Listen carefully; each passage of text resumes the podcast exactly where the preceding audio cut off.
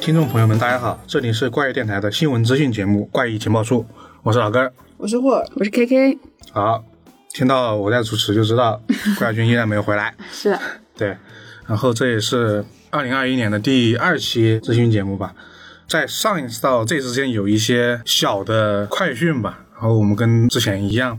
先给大家介绍一个电影的一些快讯。是。好，那 K K 你先来吧。好，我先给大家带来第一条资讯：呃尼罗河上的惨案，二零二一年九月一十七号将会在北美上映。尼罗河上的惨案，大家应该知道，对有听过，然后啊这个应该就是之前那个吧？就是阿加莎·克里斯蒂的小说对的翻拍。对，之前因为《魔幻生活杀案》嗯，就上个版本的的那个，是我们也好像也做过一期视频，应该是那个团队的第二个是的，就是二十世纪福斯将继续继《东方快车谋杀案》之后，嗯嗯然后拍摄这部《尼罗河上的惨案》。这个是由阿加莎创作的小说改编的，嗯、讲述了大侦探波洛在埃及度假时遭遇的另一件谋杀案。嗯，其实看过这本小说的听众朋友们应该都知道这个故事。对，然后因为它其实也被改编过很多次了吧，因为毕竟是属于是阿加莎几本经典的小说。我觉得主要是因为上一次那个波洛啊，嗯，胡子特别夸张 的，一点都不像一个就是我看了这集的预告片，还、还不错，就挺吸引人的，就有很多比较漂亮的女明星。对啊，他这一次的翻拍就是众星云集嘛。嗯，因为是，上一次除了波洛之外，其他都是些好莱坞一线明星。嗯，这上次那个演员阵容就很强大嘛，都是一些现在的一些很知名的一些演员。他这一次应该跟之前那个一样，因为上一部属于是好莱坞众星云集，然后我们之前做视频也说了他们每些人演哪些知名的角色吧。这一次看预告片其实也是一样的，只是换了一堆 同样人的人来演，所以我还挺期待他们拍一个新的风格的《尼罗河上的惨案》。感觉那个画风特别像那个《海上钢琴师》，呃，就是那个画风，不是说内容。画面是吧？对，新版的都都比较明快，嗯，就很爽看的，它整节奏也看着很爽。啊，这个我们期待了，因为它九月份上映，我觉得应该可能会改，这我觉得应该会推因为迟。近年来从去年到现在的北美电影没有一个是按 照 正常准的确时的间上映映时间上映过的，都在疯狂推迟。然后最近都有那个《金刚大战哥斯拉》，好像也定了档，然后导致另外一个《正义联盟》也改期了，反正就疯狂推迟。对。对，北我美片现在就没正常嘛，因为北美疫情的原因，这个我们关注吧。我们后续应该还会再出一些，不止这一个呃预告片，假如、有更多的信息出对，来。我觉得后面出的可能我们应该也会做一些节目来说这个的。啊，那下一个呢？下一条资讯：电影《古董局中局》宣布定档二一年四月三十号上映。这个《古董局中局》，咱们之前电台聊过，对，我们聊过他电视剧嘛，包括他的小说。那、这一次是电影，对，这次是改编电影，然后是雷佳音、李现还有辛芷蕾主演，哎，竟然还有葛优，我最喜欢的葛大爷，阵容挺强大，电影 版的。对，还蛮期待的。因为之前的电视剧版好像评价尚可，就是还行那种，就是，呃，可能前面看的还挺爽的，就是后面肯定是稍微有点慢。我我个人意见是这样的，嗯，我就当时就已经宣布说要做电影版，嗯但是没有确定的时间。因为这次电影版的这几个主演，我觉得都是属于演技派，尤其是辛芷蕾、葛优，所以还特别期待的。嗯，哪佳音也是演技派 嘛，嗯，李李现也还可以。你现在也还可以，但是，哎，我在想谁演谁？猜一下，李佳音应该演的是主角吧，叫学院吧。对那你现在肯定就是要不然了嘛。对，然后那个辛芷蕾应该就是另外一个黄妍妍嘛。葛优演富贵儿，那电影版的故事应该是在有时候改编的第几部吗？嗯，没有，假如有富贵，应该是改编的后面的剧情了。就是《古董局中局》的电视剧讲的就是他小说第一部的剧情，有富贵这个角色应该讲的是第二部的剧情。我印象里面是这样的，富贵这个角色好像出场是很后面的一个人了。 对，这个电影是讲从日本归还的佛头引发的一个古玩界的风波。所以他佛案还挺长，他这个简介看不出来。嗯，他现在只出了一个预告片是吧？还是说定档？定档了，那个海报也不错，九十年代的复古风海报。我因为我有关注马伯庸，还是一个很早之前的一个消息。然后马伯庸不是最近他 不用微博了， 我记得他的编剧大家有没有认识的？编剧是一个以前在知乎上很火的一个人，知乎对他叫编剧应该叫我不知道他真名叫什么，但是他的知乎名叫朱炫。嗯，他为什么会有名哎，？我好像知道这个人，他写一些很风格化的一些文字跟故事。 对我，他编剧好像是他电影版的，应该我没记错的话。还蛮期待的。然后还有咏梅，啊，咏梅，还有郭涛，哎哦好，那期还待，可以，可以期待一下。 整体演员阵容是很强大的，反正我感嗯觉。然后他那个编剧我，反正之前的那种风格我挺喜欢的，无论是严肃或者是搞笑，或者说煽情，我觉得他之前那些看他那些短文章，我我自己都挺喜欢他的风格的。好的，四月上映，我们可以期待一下呃，。四月多少号来着？四月三十号，四月三十号，希望不改档，好 吧？嗯，这个可以看一下有。有点期待。对，那我这边也有一个快讯，第一届中国原创推理星火奖的比赛结果出炉了。哇哦，嗯，不知道大家有没有听说过这个星火奖？ 没对，这个星火奖呢，其实是来自于一个公众号叫“脑洞杂货店”，它这个比赛的发起其实是一些之前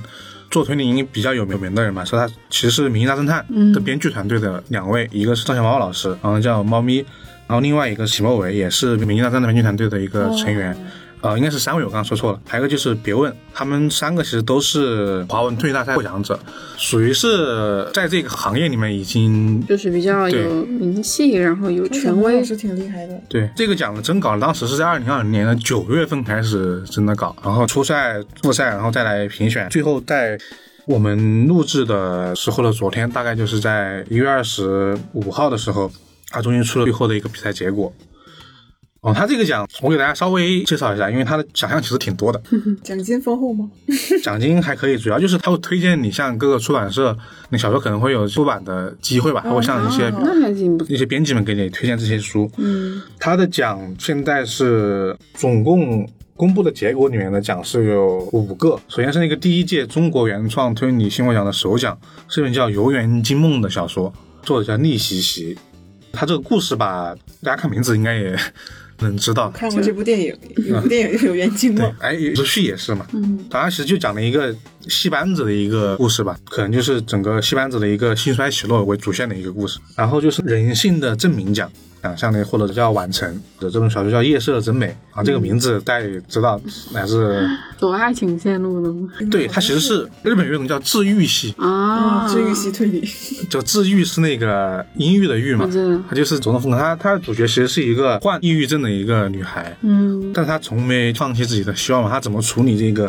抑郁症以及一些亲密关系这些话题吧，还是这么一本小说，那还所挺以叫人性的证明奖嘛，它也获得有很人性的地方在。然后第三个奖是那个《奇想天动》，听这名字就知道是一个很本格的奖，来自于是岛内人小说的一个名字嘛，它叫《死者不在现场》，它就很经典本格，它讲的是一个高科技监控录像下的不可能犯罪吧，听这个名儿就很本格了。对，它其实是由四台高清摄像机不间断的二十四小时监控，在一次短短的二十秒的重启之后，突然监控画面里面出现了一个尸体。嗯，二十秒其实就是一个不可能犯罪嘛。嗯，这么一个故事吧。感觉这个开场好熟悉，然后这个第四个奖，我要来工地英语了，叫 Last Remix 奖。不知道它这个奖的意思是什么，我觉得可能是类型小说的一些混搭。嗯，这本小说叫《马口点幽灵》，哦作者叫白月史。然后他这个人属于是换了个马甲，这个人名字叫月史，他其实就是北航推理社团的一个啊我们还之前收到之前过社他长们的对之前收过他们的社刊。嗯然后这本书呢，除了是他初看呢像轻小说，细看呢像悬疑鬼故事，就是评委们给的意见啊，会让他们想起周杰伦代表作《不能说的秘 密》，真有一些。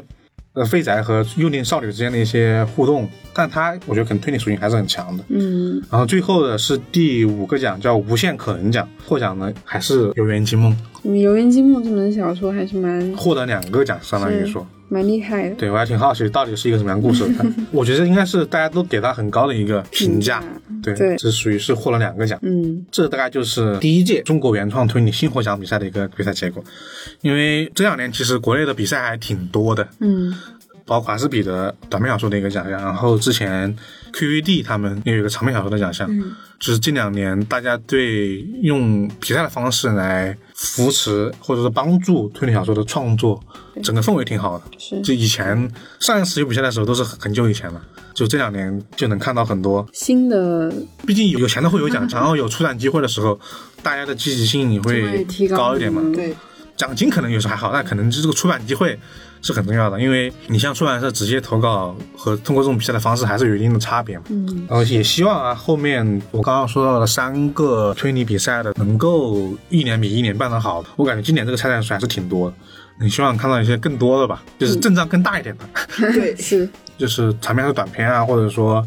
呃，获奖之后的一些奖励啊，都能更大一点的。是，我觉得日后可能也会出现这种类型的比赛。嗯，那我们今天的快讯就到这儿，三个简短的快讯。然后，那我们就来到我们的老环节，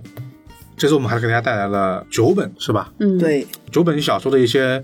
关于出版或者说引进计划的一些资讯吧。那我们从 KK 开始吧。好，那我这边给大家带来的是关于新兴出版社的一条新书资讯，《于佐美真情愚者之毒》将于二零二一年三月出版。大家有听过这个作者吗？于佐美真情。没这本书是二零一八年出过一次台版，就我之前还有看过，你觉得怎么样？这个书觉得就很社会学。我觉得社会派和本格是有有融合的，但它主体应该还是社会派的一本书。嗯，是他斩获了第七十届日本推理作家协会奖，就还是蛮厉害的。这个作者呢，他的风格呢，就是比较擅长透过潜藏在日常生活中的一些怪异的、一些比较神秘的故事来描写人心的那种阴暗面，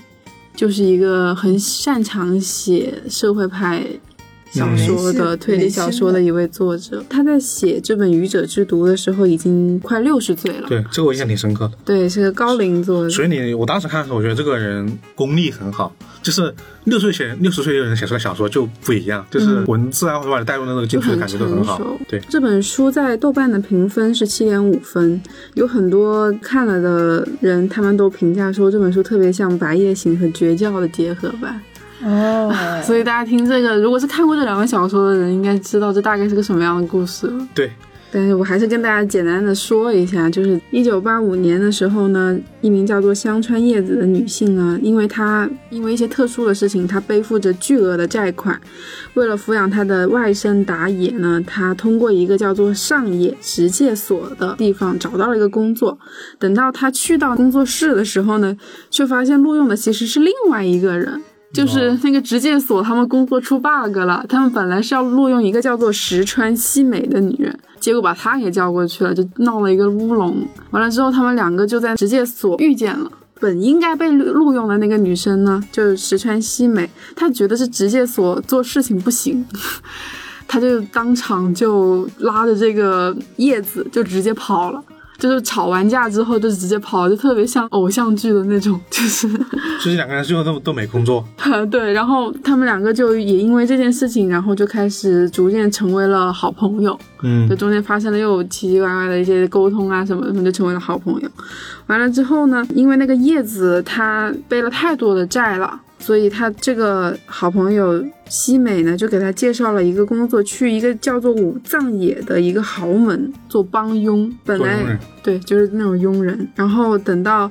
好不容易有了一个比较稳定的生活之后呢，突然这个豪宅的老主人就死亡了哦，就是一个突然就一个谋杀案就开始慢慢的展开了。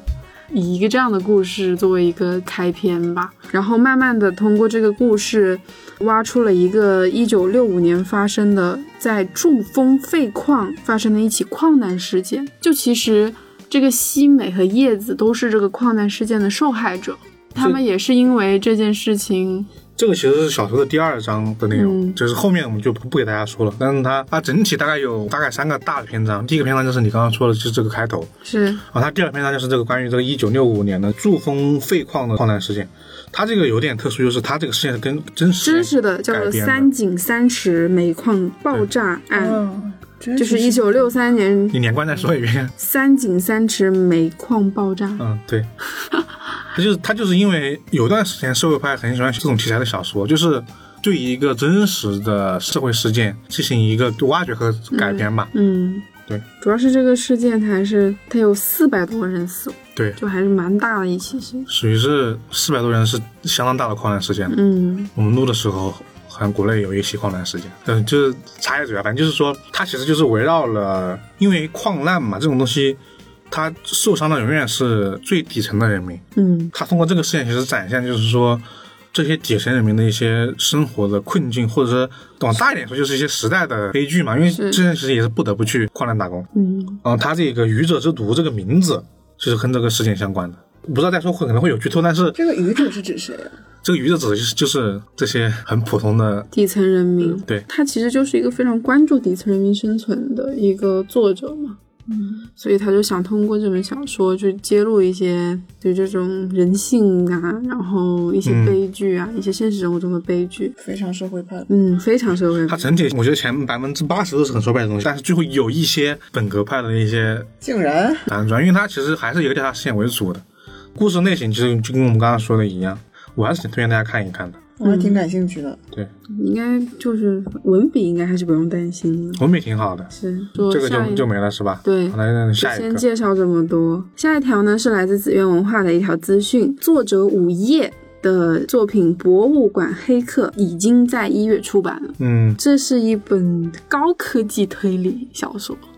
对，我记得他的腰封上是这样写的，是。然后这个午夜呢，这个作家呢，他是一个网络安全工程师，还是一个保育石鉴定专家。我觉得是这是加的，因为午夜我们之前节目里面介绍过好几次。他就是最早那一批在就是推理杂志上写作品的人嘛，他之前也出版过《罪恶罪恶天天使使》 《暴风雪》雪，还有皮诺曹与金丝雀，对，《旧天使》是一本关于谍战的一个小说，这应该是他这么多年来的一本新书吧，是我还挺挺惊喜的看到。对我跟大家简单介绍一下这本小说的一个内容。嗯，这个故事背景呢是设立在二零三三年，就是跟《机魂》在差不多的一个时间段。差一 点，比如晚一点，对差一那点个是二零三二年。，对，嗯，是，当时是有一个叫做少林六郡的文物，然后其中的一个叫做二郡的文物已经被盗卖到海外长达一百二十年的时间了。嗯这个少林六郡其实就是像类似于我们的马面啊那种，有点像圆明园那个十二生肖的童手，对，哦就我觉得是是个级别的东西吧，应该是。是这种级别，它是在陕西省出土的一文物，就是也是一个比较代表国家，就所以是他现在其实真实世界里面，他应该就在国外。对，啊是是吧在一九一四年被盗，最后流失在海外，现在已经在美国宾夕法尼亚大学博物馆里面嗯被收录了，这种东西不在美国，就在英国，是，所以说哦还可能在法国。对。这个流失在海外的这二郡呢，就其中的一个嗯时刻，他有了一个回国展出的机会。有一个叫做袁峰的信息安全专家，就准备打入这个博物馆，然后想要夺取这六郡，嗯然后把它嗯弄回国内呗。对，就是想要通过一些非常手段，就把它盗取回国内。哦那其实这个主角当然是在实行一个就是犯罪行为。犯罪行为。对，而且他是被那个文史博物馆里面的一个女员工给唆使的。 这可能牵扯到背后的秘密。嗯，对，跟他一起要去偷文物的还有一个叫做宁烟的黑客，我觉得有点像那种霹雳娇娃的感觉了。就是当时的背景就是说，人工智能已经非常的普及，且发展速度非常的快，机器人已经渗透到人们生存的各个角落，就你随处可以见到都是机器人在操控整个社会系统的这种感觉了。所以他们博物馆的安保工作其实是非常的严丝密缝的，因为都是非常高科技的东西在。就二零三三年嘛啊，对，对，有点类似于就是那种哎，人类跟高科技之间的这种博弈的这种感觉，我觉得大概就是描绘的这种嗯故事，怪不得他是专门介绍一下五月，他是一个网络安全工程师嗯，跟保育鉴定专家。对因为按照以前的风格，他其实就是结合了一下，这么说就结合这两种他感以觉，前应该不会写这些 title 的，毕竟是很久没有出过书。啊为了让大家知道他的专业程度，而且他写这本书应该也有原因。这个文物现在是在宾夕法尼亚大学嘛，对对对，他自己就是宾夕法尼亚大学毕业的嘛，工程 师。是。对，然而后且这本小说里面连配角的智商都在一百三以上，就弄得很 高。就是那种高科技和、高智商嗯就高智商争斗嘛，那种很多黑客故事嘛，这网络安全肯定是有那种黑客博弈的一些场面。所以他看他整个故事，我觉得还是有点像《古董局中局》对，有点有点那种感觉。这种类型的故事。但是他其实真的这个作者他想传达的意思，并不是想要说我们应该去通过这种违法手段去夺取文物那肯定失败了嘛。 啊。对他其实失败了，就是他其实到最后面感觉那个上升的价值观就还是我没看，那我就国应该应国该是强 啊、。对我没看，但是我应该是这种走向。他这个行为属于是你个人实施犯罪，把这个文物给偷回来了。嗯，我结尾不可能成功，肯定是会是走向另外一个方面。最终的落脚点还是会放在就是让国家变得更强大，然后我们的文物才能回来的这种嗯感觉。我我挺期待，是因为刚刚有说他，首先这本小说它应该是会把那种黑客科技跟以前那种夺宝故事混在一起，像是那种风格混搭吧。嗯混混推理，我觉得可能推理小说都不是很多，对它其实推理元素并不是应该不会很多，没有太多，会有一点但不多。那整体可能会比古董局总局的高一点点。我我因为给我给到我们的资料看到是这样的风格，而且这属于是他在《罪恶天使》之后的又一本出版的新书，因为《罪恶天使》之前有再版过，但是也隔很久了。我对一个这么久没有办小说的这本书，我挺期待。这本书也给我们寄样书过来了。嗯，寄来了，那可以大家可以看一看嗯是这种对于文物的这种寻宝故事，我在故宫修文，呃，对我我还挺挺喜欢这种的。它应该属于一个偷盗故事，对的，对都就是有点像有点夺宝奇兵。或者说那种亚瑟罗宾那种感觉，我不知道会不会故事这种类型的，会让我想起这些元素。你这边还有别的资讯吗？没有了，我这边就只有这两条。好，那我们就下一个画儿嗯，下一个我来说几本译林出版社的新书资讯。啊，我预感到它肯定是一 些欧美已经预预感到了，欧美的，它每次都是这些，好像来自译林的后窗文库的几本书，还没出版的，后窗文库听说过吗？啊，挺好。没有，因为之前那它这个命已名经是午夜文库吧？对，黑猫文库是哪家呃，来着？像九九的嘛，啊，对。然后这个译林的后窗文库呢，就是是取自希区柯克这个经典电影《后窗》的意象，是译林全新打造的悬疑推理丛书，旨在译介一些外国经典的流行的悬疑推理小说。然后呢，二一年他计划出这几本书，呃，第一本。克雷格拉塞尔长篇小说《魔鬼藏身处》即将出版，嗯，好耳熟。这本书好家伙，反正没听过，我没听 过，这本书是预但我预觉得计名字可能有点像。嗯预计下个月出版，《魔鬼藏身处》一听就很欧美，是不 是？嗯是，意林之前给我们的节目上都是这种风格的小说，嗯我印象里，对对对，那这本书太陌生了，这个作是作者也很陌生，是不是？对，克雷格拉塞尔这个作者是英国的小说家，然后获得过英国推理作家协会金匕首奖，然嗯后代表作《杨法贝尔》系列和《伦诺克斯》系列被译成二十五种语言。从警时曾获汉堡警察局颁发的“警察之星哦，这个人是个警察啊”，，对，是不是他很厉害？ 这这不是跟我们国内的很多小说一样吗？通过自己的警察经历会放在自己的小说里面去创作，嗯哼对，上次我们是讲那了，这种东西就是连环杀 手，是吗？嗯，上次我们是讲了哪本书来着？是那个侯大力《刑侦笔记》，记得吧？啊，嗯对，对讲过，对他也是警察世家出身，对啊，这种其实有一个算是天然的取材方向吧。那毕竟他这个职业能关注到一些真正的，他的素材库就比一般人的要对广。就只要是要真，就对是真实发生的事情，他自而且己比较专他业自己有经历。嗯，那这本书它到底讲的一个什么类型的故事啊？毕竟是警察警察类型的，算警察类型的小说吗？嗯，嗯，这本书是讲很久之前的东欧的 故事，讲的是对一九三五年的时候，捷克嘛，捷克一城堡里的一个精神病院关押着东欧最可怕的杀手，号称六大魔 王。你看是不是？ 我就说肯定是这种，对，还是老庚就是见多识广。没有，因为我其实插一句，因为经过这么多期的资讯情报书嘛，因为因为有几家出版社会引进一些欧美的一些经典的推理悬疑的小说嘛，嗯，我以前就有这种感觉了，就是他们那一套的小说的方式，包括风格。和我们以往接触到这一些国内一些小说爱好者还是看日本人比较多，发现大家真的是两条线不相交，你知道吗？就是其实他们已经有很多很好看的小说，但是一说出来我们都不知道。 对对，真的是。但是他们在欧美的这个小说世界里面卖的都特别好，都是什么改编小说版权，然后狂销几百万册。但是对于之前那些读者来说，却基本上没有见到过这些小说。还真的是，只要没改编电影的，我们都不太熟。对呀、就是你能感受到，毕竟还是两个阅读习惯，包括以前看那些书的一些风格，真的有很大的差异。差别就很大。对，对 对，来接着说。嗯，这捷克的城堡顶部的精神病院关押着东欧最可怕的杀手，号称六大魔王，有小丑、食草动物、玻璃收藏家、伐木工、通灵师和鬼畜。又是精神病院又是小丑，我直接跳戏到蝙蝠侠好不好？阿卡姆精神病院是 不是？玻璃收藏就没有没有一个正常人。然后这个精神病院的医生维克多呢，是刚刚受过荣格的训练，啊，荣格心理学对啊，很厉害。啊，你这他是试图揭开魔王内心的奥秘，然后踏入城堡内部，急切的想要在这些恶魔的身上尝试一些新疗法，但是没想到却坠入更为黑暗的深渊那。哎水下到啊底是在讲什么故事呢？这不就是一个开头吗？啊， 对，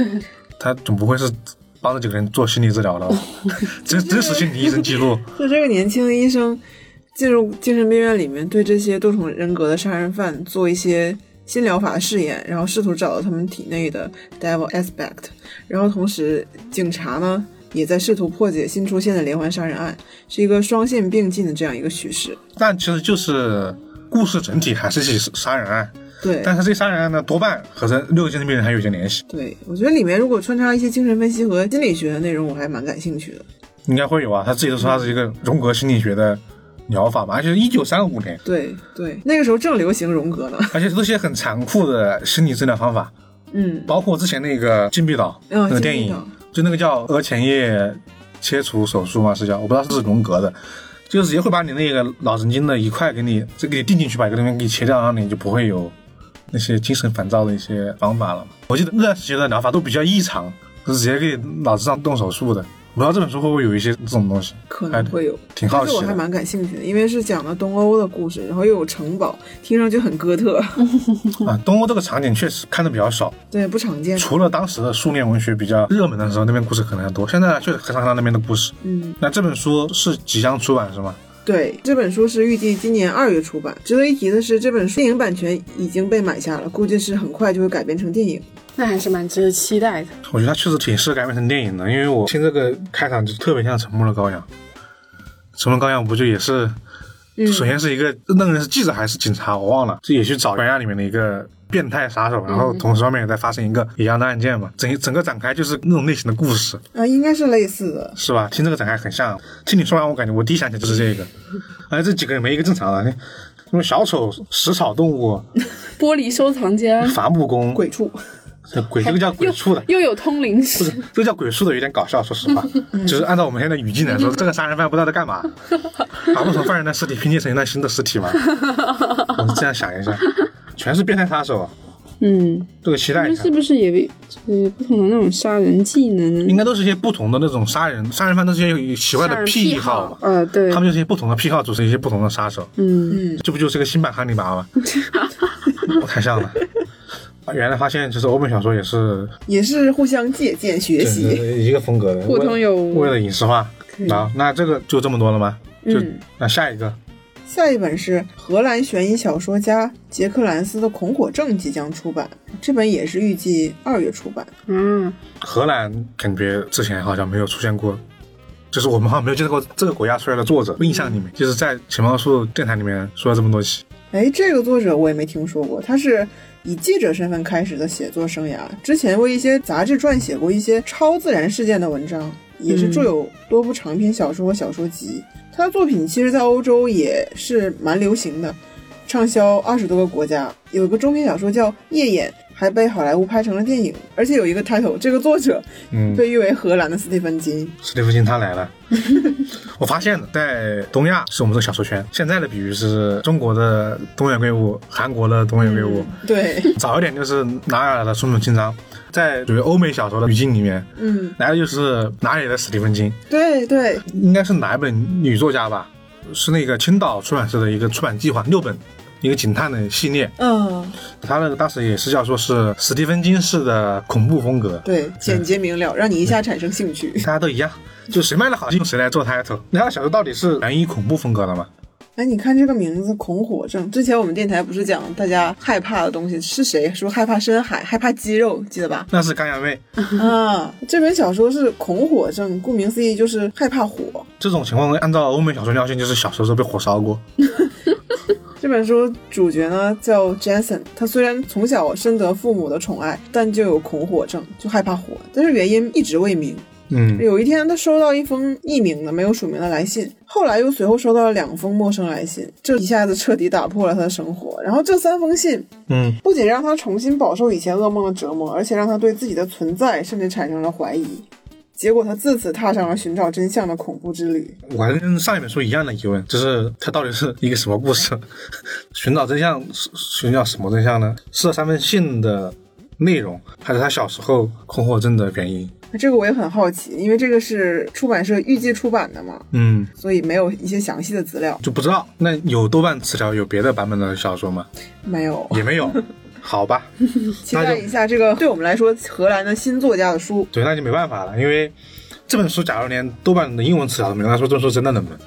嗯就真的是没有什么信息可以对，，只能期待它这个展开了，它这个 title 了，荷兰的史蒂芬金。嗯，嗯那我们就下一个吧。嗯，下一本久版不扬的长篇小说《院长选举》即将出版。啊、哎，老哥，你经常是的看日本推理，这个作者你熟悉吗？我啊不熟 悉。这是本推理小说吗？不是吧？这算是一本医疗小说，你知道什么是医哦，疗那小说就吗？那就属于是专门写医院的。对，在日本就是叫医疗小说。就医疗剧是一个日本真的很火的题材，主要是剧集很多很多。最火的应该是那个白色巨塔，嗯，对，然后还有最近的应该是那个，我不知道那个算不算啊？石原里美演的《默默奉献的灰姑娘药剂师》，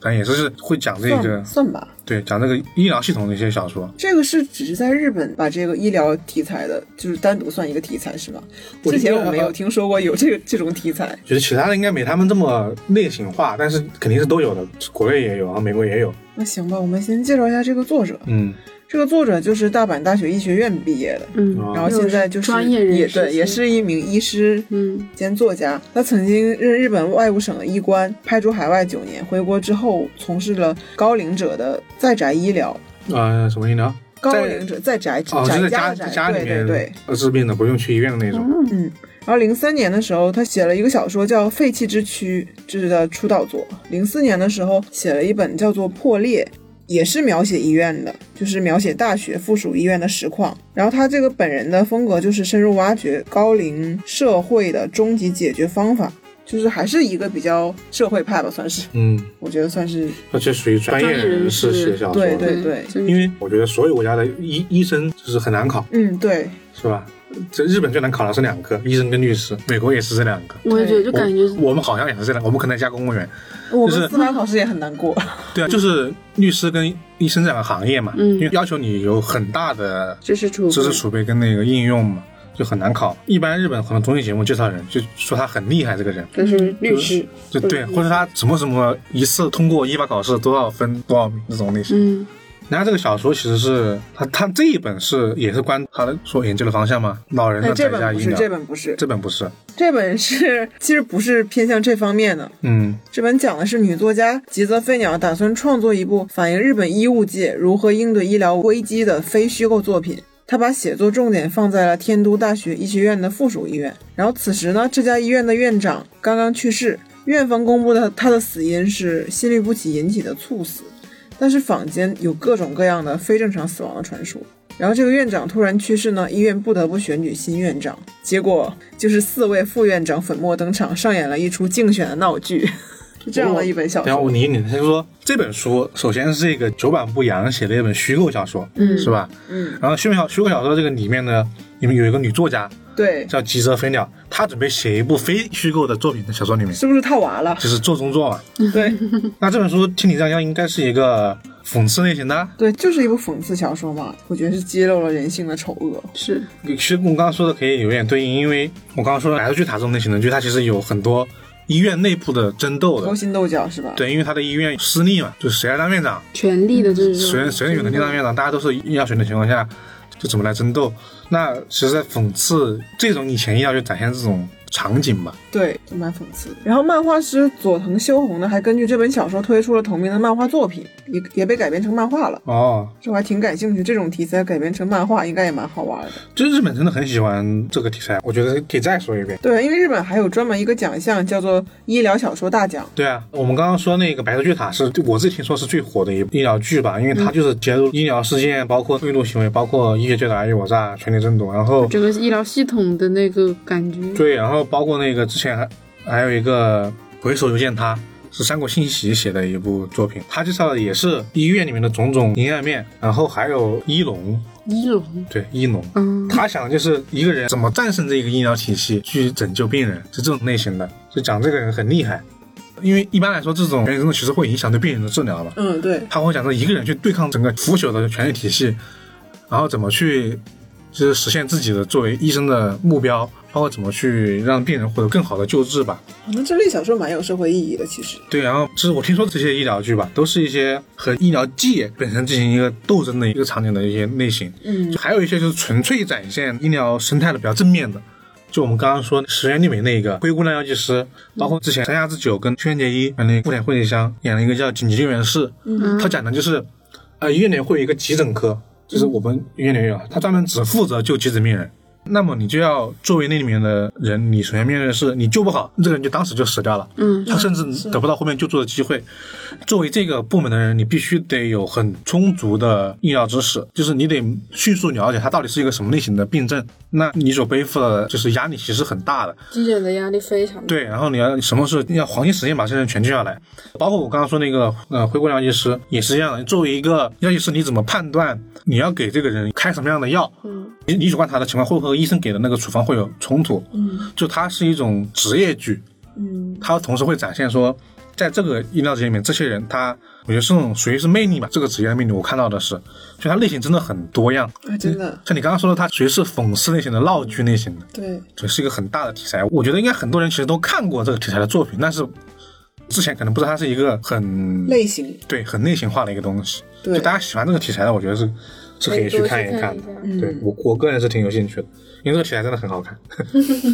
就是有天生的紧张感在里面。嗯，它关系的都是些病人，就每次你觉得哇不行，能能不能救下来？而且还会有很多那种背后的故事掺杂。对，他会审问你的人性嘛，就是其实这种情况会出现，就是你你去急救，但是这个人没有救下来，你不可避免的会遇到家就是那个家属的对，包括你自己的一些道，德嗯审判。另一方面对自己的一个责问嘛，你、你就会觉得自己没有救下来嘛，嗯，他会把这个东西给呈现给大家看，然后另外一种类型的那种对抗类型的，你会感觉到尔虞我诈跟一个人和一个体系的一哦个对抗，体系对抗因为对超级燃，你知道 吗？对，然后还有一些假爱情故事的都很好 看，感兴趣了。类型很多，真的，还蛮喜欢看医疗剧。我个人是很推荐这个类型的。嗯，就严格来说，其实那非自然死亡其实也算，太它算法医类型的，嗯我觉得是这个大类型之后更加往下细分细分的一些东西对。我记得国内也拍过一个，但是拍的不怎么好，是白百合跟那个心术吗？啊，叫什么？心术哦，好像是吧？是叫新书吗？可能是叫那个剧吧，是白百合演的吗？是，哦张嘉译啊，白百合跟张嘉译演的那个嘛？啊，对啊，就那一部，我说的就是那一部，拍的好像不怎么好，算是拍的，在国内算是还拍行，还行拍是的还吗？可以。因为我当时有人就吐槽说，就是很多人很不专业，嗯，就是他所展现的医疗系统的这些知识，或者说没有没有，我说的这一部应该跟你说的不是一部，不是一部是吧？对。但是我说的这部有张嘉译，我然后心术是算国内拍的比较好的一部医疗剧。对，其实国内最近也有挺多这种，其实国内这些关于疫情很多，对，疫情又是另外一种嘛，但这种其实更偏职业剧，嗯，它只给你讲这一个系统内发生的故事。嗯，那我总结一下，一一本是《魔鬼藏身处》，是一本关于连环杀手的一个小说，对，然后一个《恐火症》是一个史蒂芬金类型的恐怖悬疑小说，最后一个是一个院长选举，他们都是计划在二零二一年二月出版，是吧？对对，下个月也就是，那这边就是我这边的了，我这边最后是四本小说，都是来自那个千本英文库的。然后这四本小说也是什么类型都有吧。先说第一本啊，第一本是那个法条瑶的科幻悬疑小说《复写》出版哎，法条条啊，听说过吗？听说过，是吗？嗯，就你不是个这个小说类型小说的读者，你可能不太知道。这本小说听名字嘛，《复写》其实跟科幻题材有很大关系的。 听着感觉很硬核，我觉得与其说是推理小说，其实更像真像一个科幻小说，因为它是一本关于那个时间旅行的一个小说，哦就人会被传送到过去。有点奇幻的感觉，嗯，我觉得是科幻，是正经的科幻小说。它的点是关于时间悖论。什么叫时间悖论呢？就是说，我我我用故事给你们介绍一下吧。好，就它故事讲的是一九九二年的一个夏天，一个教学楼发生了一个坍塌的一个事故，有一个从未来而来的一个人叫宝燕，就被困在那个废墟里面了。在这个时间线里面，有一个跟他认识的初二的一个少女叫梅雪，为了救她，跳跃到了十年后的未来。哦，十年后的未二零来，零二年，对，二零零二年这个神仙的美雪，他当他以这个当年这个坍塌事故呢为契机和素材，他就成为一名小说家。所以他想起了当年夏天这个事情嘛，嗯，就按照时间旅行这个套路来说呢，他应该会在某个时间点看到从过去穿越来的自己，为啥呢？因为他会穿越来嘛。他本来不是这个时空的人，嗯，他从过去那个时空过来的人，他应该会目睹到这个场景的出现。嗯，但是呢，这个东西呢没有发生，光了，那没有发生它就会消失，嗯，咋办呀？这就叫时间悖论嘛。他讲的这大概是这么一个故事。他这本书当时没有参与那个科幻小说奖的评奖，它被归到悬疑惊悚类别了。就是剧看过的人来说，他这本书因为他对浮现的处理，包括悬念，包括误导，包括最后为什么会谈这个时间悖论的解答，非常有推理小说的味道。在这些类型的观感上面上，它很推理小说，所以你会感觉这本书读起来会推理成分很重。我觉得它应该还是属于科幻小说，只不过它的写法是用了很多推理小说的技巧。这本书我比较感兴趣，是因为它它它这种时间旅行天然会创造一些很玄的一些契机嘛。大家都知道，无论是那个火一点的，就是《回到未来》三部曲，嗯，就像那个《复仇者联盟四》，都会有这种类型的题材。对对对包括《神秘运十之门》也是这种，因为你穿越时空改变过去，一定会产生一些不好的后果。对，那你怎么去规避这个后果，以及最后的结果会什么样子？基本就这些小说的一些这种议题看探中讨还蛮吸引人的。对，都是一些科幻小说的一些经典的对题材吧。他说的是他这本书被很多日本的游戏小本作家所现在被称为金字塔 级的作品，哇我塞不知道我们有有没有这么牛逼啊？因为有这么牛逼应该听说过，但我自己没有听说过这本书。你之前有听过《法条聊》是因为什么？有印象吗？只听说过这个忘了名字但是，听说过这个作者，嗯，而且反正就这本小说就是科幻小说和推理小说，我想解开这本小说吧。这本书是已经出版了的一本一本书，那我就直接来下一个了。嗯，哦，下一个是刘景阳的治愈系推理，推理要在早餐 时。这个名字，推理要在本格 前吗？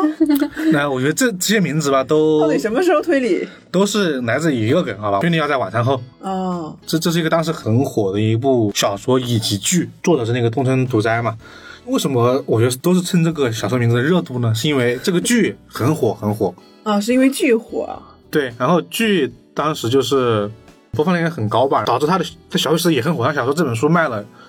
接近两百万册。啊哇塞，那很火啊，对啊，在日本很火很火，因为它属于是搞笑加推理的。然后这个命名方式呢，像是这个推荐在本格前以及推荐在长安时，我觉得都是属于 蹭热度蹭热度的行为，好吧？这个命名方式，对。但这本书和推荐在晚上后没什么关系，因为明显看到这作者是那个尤景阳，他这个题材也有点不太一样。因为这个尤景阳他其实是一个新生代的作家，当时是获这本推理小说真了不起出道的。啊，然后他这本小说呢，说不一样也是因为它是一个日常之谜的一个小说，它没有啊没有那么推理，是不是？啊，对，应该说，其实日常之谜这个题材呢，推理可以写得很强，但他这本书写的元素不是很强烈，它有点像那种小故事的集合，是吗？就短篇集嘛，嗯，有点像，嗯，有点像那个解忧杂货店深夜食堂，啊，啊，它对，故事类型是这种类型，但它是通过推理的故事来讲这个故那事蛮，治愈处理的故事是推理，对，然后它有五个小故事，叫撒谎的好女人，然后维纳斯知道一切，然后阿福减肥记，待到黄昏时和不要对我视而不见。就他取这个名字以及这个短篇故事的发生地，其实都是在一家专门以汤料理，就是做汤的一家店。饿了，他会讲一个日本的一个 OL，就是职业女性，在某一天意外就进到这家店里面来了，然后发现这家店东西做的也好吃，这厨师厨艺了得。啊，同时呢，这店主呢还有很不俗的推理能力，他身兼数是吗？对你，真的很深夜食堂，然后他所以说他会把这些美食和谜题合在一起。他在解谜的过程中，其实讲的是这个故事背后的一些东西，他应该是这么一个题材，所以说很治愈嘛。因为我当时有看一个写的，就是说罗宋汤，就是七十大七十三配那个例汤嘛，它其实是乌克兰那边的一种家庭料理，嗯，因为它带来这种很温馨的这种感觉。后来还逐渐开始作为了西餐地摊里面的一种配置嘛，包括大家去吃港茶，嗯，对对对，对吧？对茶里会有这种东西，他会讲这个食材本身的这种来源，以及和它相贴合的一个故事的氛围。不仅是这个，还有一些法餐的东西，法餐里面欧芹的运用啊，这些点，说的我都饿了，一些，反正就类似于，他会通过美食和故事的结合来讲一个治愈性的故事啊，整体是一个日常推理。对呃那我还挺感兴趣的，有美食我就可推以，理元素应该不是很弱，我觉得美食元素应该挺多的。嗯，下一本书，我觉得我正好把下一本书一起说了，因为我觉得这两本书其实类型是很像的。下一本书叫《暖心推理佳作：古中复古相机店的日常之谜》出版。好长的名字，对，为什么说这两个书很像呢？首先听名字，你知道这一本书也是一本日常治推愈理，系，名字知道了吧？对，这暖心，日常之谜嘛，还是对暖心推理嘛？我跟你说对，这两本书把这个名字互换都没问题。上一个换成暖心推理，推理到这本早餐时，这本换成治愈推理，古中复古相间的日常之谜，完全没有违和感，你知道吗？对啊，都是很治愈的。这这本书的作者呢是中彩夏花，然后这个作者我没听过，我也没听过。我们刚刚说的三本书还算是篇一算是引进的在国内比较冷门的几个小说的作家吧。应该都是青年作家吧？对，我们之前介绍那个法条遥可能年纪高一点，好像这个有井阳跟这个中产夏花都是比较年轻的一些作家。嗯，听我给你们介绍他的故事的结构，你就知道为什么说像了。他的整个文章呢是围绕一家在日本古中地区的一个复古相机店展开的。对，然后来了一位顾客，就是来到相机店来修东西，然后意外发现呢，这个相机店的主人呢，他又会修相机，又能破解一些奇怪的小事件。每个关于这个相机女权的背后呢，都有一些，就是故事背后都隐藏一些浓浓的爱意或者一些治愈的故事。你看这个架啊，就构跟那个好像啊。一模一样，哎是不是？对，把餐馆换成了相机店，对，我要吐槽一点什么呢？就是我个人的一个吐槽，啊，是因为他们的这这些展开的形式真的很像。一般来说，都会有一家店为展开，然后这家店呢，你像之前那个古书堂事件部，就是它是一个卖中古书籍。或者一些很老书籍的一家店，它也是这里面的一个女主人，她又博学又能破解一些推理小谜团。另外一个叫咖啡馆推理事件部，主角是一个咖啡店的，咖啡店老板，对，然后呢，他又泡的是好咖啡，然后又能帮你解决一些日常的事件。有点像那个绝对不在。那绝对不想证明那个，啊对他是一家开钟表店的老板，然后呢，他能修表的同时又能给你破解一些小谜团，真不错。都 是这么一个展开。然后呢，一定会有一个店主，会有一个意外闯入这家店主的一个编外人士，哎，对，然后他心中一定会有一个心事。在他初次去修东西的时候呢，这个店主会帮他解决这个心事。然后，然后呢，每天呢，这个人都会说一些今天我邻里啊，或者说我今天路上看了一些什么怪事儿，我就给你说这个事情。然后你问我修相机的时候呢，就把这些事情给解决掉了。以什么店就以什么东西为为载体，咖啡店呢就跟咖啡为载体，书店呢就以书为载体，相机店呢就以以相机为载体。刚刚那个推料在早餐时，那就以料理为载体，那以这个载体之后再重新一个故事。一般来说，破解故事之后呢就是一个很治愈、很暖心的结局，全都这样。还挺模式化 的。对，因为日常推理其实有时候不一定是在店里面的，那也也可能会在校园里面。嗯，但是店里面呢，假如发生杀人案件呢，店里看不下去了，倒也是。所以呢，他一般会选这种完全不会出现任何杀人事件的一个非常日常的故事来展开。但是最近呢，因为这种小说特别容易，就是就算你不懂推理，就是不看推理，你也能在其中看到一些能看下去的一些，对，因为点治愈暖心嘛，你像像《夜神》这种，大家能够从里面读到一些东西，拿这种小说就卖的卖的应该不错。就都还可以。对对对，然后也比较容易，无论是漫改还是影视改编都比较容易，导致推理元素越来越弱。其实原本的日常之谜，像北村先生那几个系列，其实推理是挺多的，但是他们做了很巧妙的结合了。那现在这些越说越多之后呢，它的推理就会都很弱。然后我刚刚说的这一本古中复古圣殿的日常之谜，它的推理甚至比刚刚说的那本还要再弱。那这种题材，你们这种资深推理迷是不是觉得很没有，我无聊觉 得是看嗯喜好的。其实他的故事也没说他不好，只是说他读起来也有一些小点，你觉得也也挺妙的。嗯，就是看完之后呢，就是挺容易忘的。啊？对，内心希望就是说他能不能多一点推理。那那这种是我个人的一些喜好嘛。但是从日本这么多作品来看的话，肯定是你减弱一点，反而大家会更喜欢一点，对，因为知道的人毕竟是少数。你要给更多的人看的话，你扩大了就读者很的适数合量。入门，很适对合大家去打开推理这个门这个元素，你还是得做一个很好的一个结合。取舍跟平衡嘛。我觉得现在就是这种形式做的更弱一点，或者说这种故事方向都是一些治愈或者说暖心的方向，也是因为大众对这个题材的他这个读者倒逼出来的。嗯，就大家发现大家确实更喜欢这样的故事，所以这两本书都是这个题材的，就大家对这个题材感兴趣的可以看一看。啊，学日常之谜，我觉得日常之谜确实特别适合下午茶时光看一看。虽然下午茶时光大家都在上班，好吧，但是大家在假期的时候可以看看，周末的时候挺适合的。就看一个一两个小短片。哦，对了，忘记说，这本书跟上一本一样，也是一个短篇集，啊啊，也是一些小故我喜事欢那短。比较对比较适合在比较空闲的时间。对啊，所以说下午茶时间嘛，就是是看一篇之后就过，嗯，然后整个故事也不会很压抑、很轻松、很放松，这种时候看是最合适的。嗯，对，最后一本一色小百合的美术推理力作《神的标价》出版，一色小百合 这个名字好名字可爱，我觉得这个名字很很黑道大姐 头，就是日本的黑道大姐头。啊，这个伊豆小百合呢，就是大家可能听的也跟我们一样，都是比较陌生吧。他在二零一五年其实凭借着这一本《等到标价》，嗯，获得那个、呃这本推理小说《了不起的大奖》的榜单出道的。如果说只听美术推理这个类型的，会有点像我们之前介绍那本新出版社那个原田武叶嗯，画不下推理，对画不下的乐园和那个浪迹而不成嘛，嗯但是有点不一样，因为那个原田五月的那本书讲的更多，其实关于那个艺术家本身的一些追逐，去通过画对去对对呃去追逐这个人生的轨迹，或者他的一些心理的一些变化嘛。对，嗯、但这个神的标价呢，其实更像一个推理故事，它其实更关注的是这一个案件本身。嗯，它其实故事里面虚构了一个当代艺术家叫川田，叫川田无名，他就叫没有名字，川田无名。那他基本上是一个封面画家，基本上没有见过露过面，无论是媒体还是业内都不知道他到底长什么样，也没有他的联系方式，只有一个编辑叫维子和他有联系。然后呢好，神秘啊，对，然后他的画呢巨贵无比，他最近的一幅画其实卖六亿日元，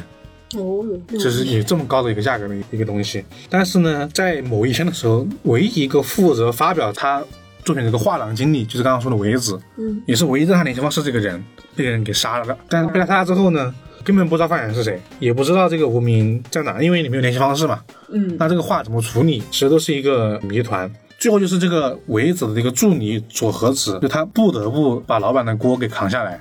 就一方面要去好惨调查这个杀人案，一方面还要去联系这个吴这平也嘛，太惨了。去把画作给正常的处理掉。就他这本书讲了很多艺术或者说美术的一些知识，包括画廊啊，像我们之前经常原田五月的时候一样，画廊的一些知识，包括整个行业的一个故事，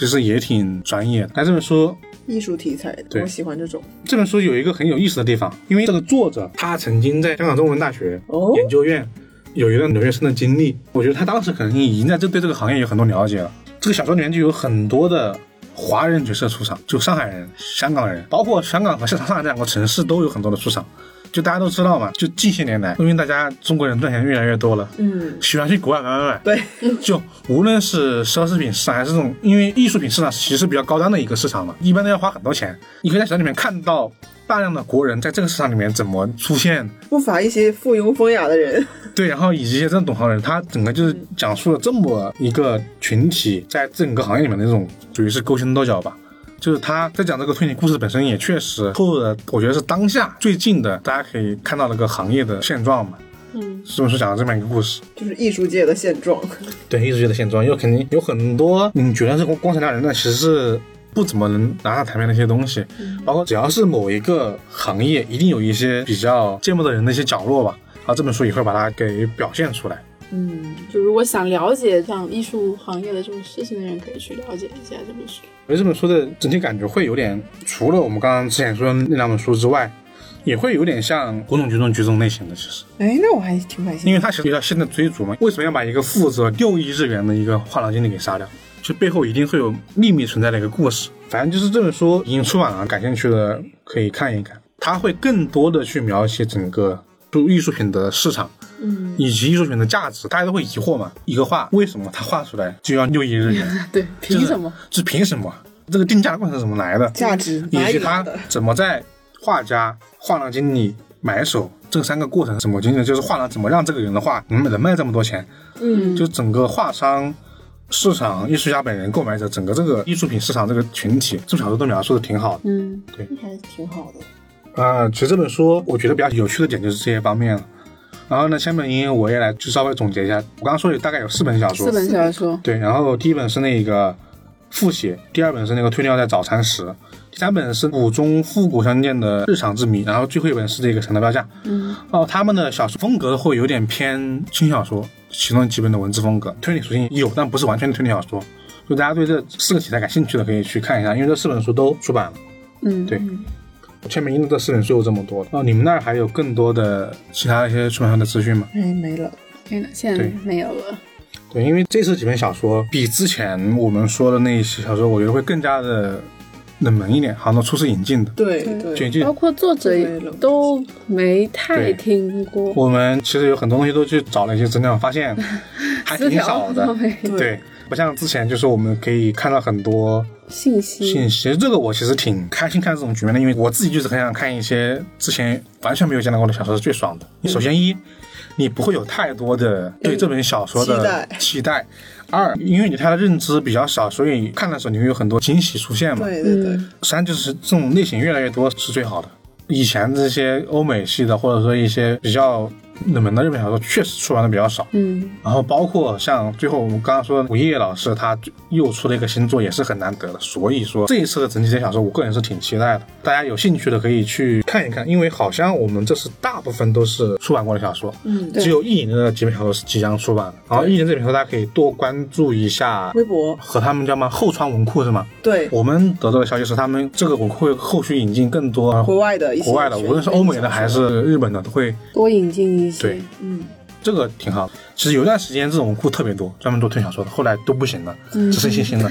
然后发现现在大家又逐渐变多了。好现象，哎，我想起来一个事情，这一期我们没有，就是我们上次不是让粉丝大家多给我们一些投稿就投稿嘛，因为我们这期内容也挺少的。哦，这期我们是没有粉丝的投稿嘛？这两期电影快讯就是粉丝投稿，啊，那对不起，好 吧，之前没有提。我们《尼罗河惨案》上映的这个信息和古董局和《古董局中局》上的信息都是粉丝投稿给我们的。嗯，然后其实还有一些投稿给我们信息，但是我们需要跟出版社进行一个核实，防止给大家带来一些不实的信息。我们还是欢迎大家继续通过评论或者说私信各种渠道私信的方式，给我们一些我们没有关注到的一些出版或者说推理相关的一些资讯吧。嗯，欢迎大家继续给我们投稿啊！然后这谢谢一期的怪异情报数据到这里了，我是老根儿，我是霍尔。我是 KK，好，大家拜拜，下期再见。下期再见。 At the stroke of midnight on that great big holiday, we're gonna have a ball, and that ain't all. I'm gonna chase my blues away. I'll be bringing in a brand new year, bringing in a brand new year. 我是怪君，欢迎在各大音频播客平台订阅和评价我们，搜索“怪异电台”即可哟，记得关注哟，拜拜。 Gonna be a great big parade. I got my resolution made. Gonna ride above the stars. We might even take a trip to Mars.